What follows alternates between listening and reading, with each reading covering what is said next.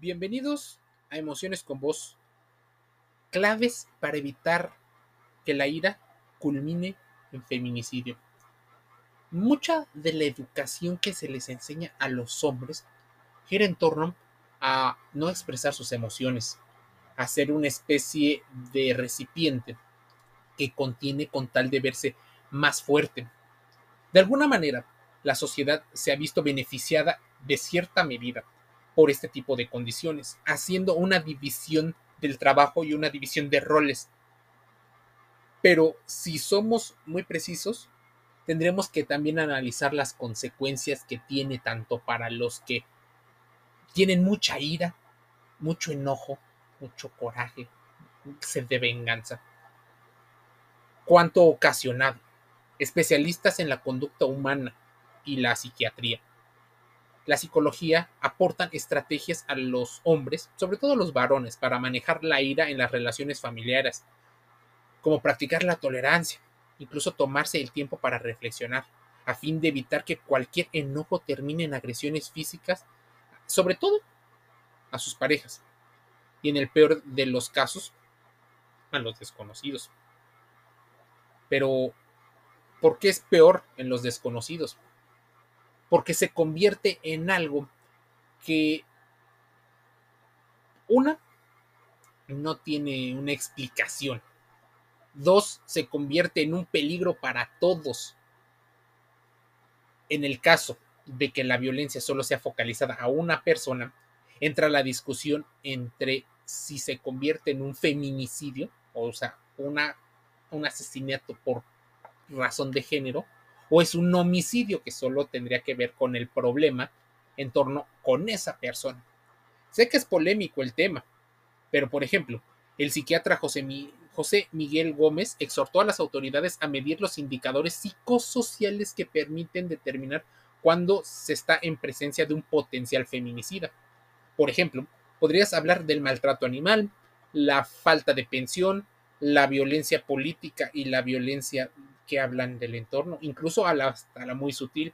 Si toca estos indicadores, podrían hablar del mal manejo que tienen los varones hacia la ira, trastornos del control de impulsos, ya sabes, la impulsividad, dependencia, abuso de determinadas sustancias, eh, especialmente drogas y alcohol, trastornos de personalidad, reincidencia en la violencia, reincidencia en el abuso, reincidencia en el maltrato, incluso el abuso en la aportación de armas de fuego y amenazas. Los especialistas hablarían de que todas esas cosas en las que socialmente han fallado es porque no se ha prevenido ciertas acciones. Las personas que tienen mal manejo de la era se evalúan primero en el sistema de pensamiento que funciona en ellas, tras precisar que esta condición está entre las actitudes emocionalmente negativas del individuo, junto con el enojo, la frustración, el resentimiento, la culpa y la sed de venganza.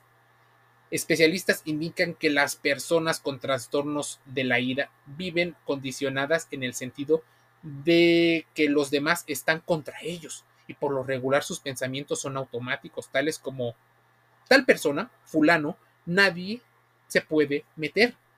Fulano no le eh, debería de pasar esto. La otra persona no es una persona eh, determinada. Entonces, se vuelven trastornos no solo intermitentes, explosivos, sino que el control de la ira hace que muchas personas tengan una consecuencia tremenda, pero no lo miden. Entonces, ¿qué pasa? Las redes sociales, los medios de comunicación, las marcas, todo incentiva a que no se racionalicen, a que se actúe de inmediato, sin, sin control, de manera rápida, para repetir constantemente el ciclo de compra, el ciclo donde se consumen ciertos productos. Y si tienes algún problema, lo más importante es admitirlo, pero justo, ¿por qué admitirlo? ¿O por qué lo tendrían que admitir algunas personas? Y ese es el pensamiento de una persona con ira. ¿Por qué admitirlo si con los beneficios que obtiene ha sido socialmente aceptado, incluso puesto en una situación de, de ventaja. Imagínense. ¿qué pasaría con esta situación? O sea, estamos privilegiando perfiles narcisistas, psicopáticos, violentos, pero solo vemos una parte buena y edulcorada. Aquel individuo que solo le estamos viendo estas habilidades para la parte laboral. Pero ¿qué pasa si esas características se las lleva a su vida personal? No saber controlar, no saber llegar a consensos, no saber resolver los problemas. De ahí que muchas personas, como te decía, son explosivos, suelen ser más emotivos, le faltan el respeto a cualquiera, dan golpes para demostrar miedo, para infundar miedo, para que se les en teoría respete, usan, por ejemplo, eh, armas de fuego o armas, y luego piensan que no lo hicieron o que intentan justificar acciones injustificables. Personas que también tienen eh, pensamientos condicionados, que siempre se anticipan a dar respuestas agresivas en lugar de buscar soluciones a los conflictos a través de la conciliación, la tolerancia y de resolver las diferencias por la vía pacífica. Es decir, cada vez existe una intolerancia más grande sobre las opiniones de los demás. Existe una situación donde te molesta la opinión. Consideras que tu opinión es superior moralmente o que es la única. Básicamente, estamos cayendo en una barbarie y en un comportamiento tribal muy grande, pero creemos que somos altamente civilizados. Y por eso te dicen cosas como tienes que admitir que tienes un mal carácter. Las personas incluso creen que otras personas los van a amar tal cual son, incluso con esos defectos considerablemente fuertes. O sea, mal carácter, control de ira, baja, baja eh, autoestima, alta impulsividad. Mira, el objeto de saber controlar tu comportamiento y los pensamientos, así como las reacciones, te hace una persona que tiene mucha más paz, ya sea para ti, pero muchas personas hoy se han concentrado en expresar todo hacia afuera o que todo lo de afuera vaya hacia adentro. Nos estamos polarizando en un tema social, pero no dejes de aprender sobre la conciliación, aprender a ceder, a dejar pasar algunas cosas y a tener un mayor autocontrol. La técnica del semáforo para tener autocontrol ayuda. Una señal roja indica pare cuando llega un ejercicio de ira. Aprender a respirar, aunque te parezca obvio, necesitas controlarte, relajarte y entender que las sustancias posiblemente solo agravien este tema de la violencia y de la agresión. Imagínense, el alcohol le suma que baja tu grado de cognición. Tal vez no, no es directamente proporcional, pero dejas de tener la misma capacidad el consumo de marihuana o de otras sustancias inhiben una parte de tu cerebro de las respuestas de tu cerebro.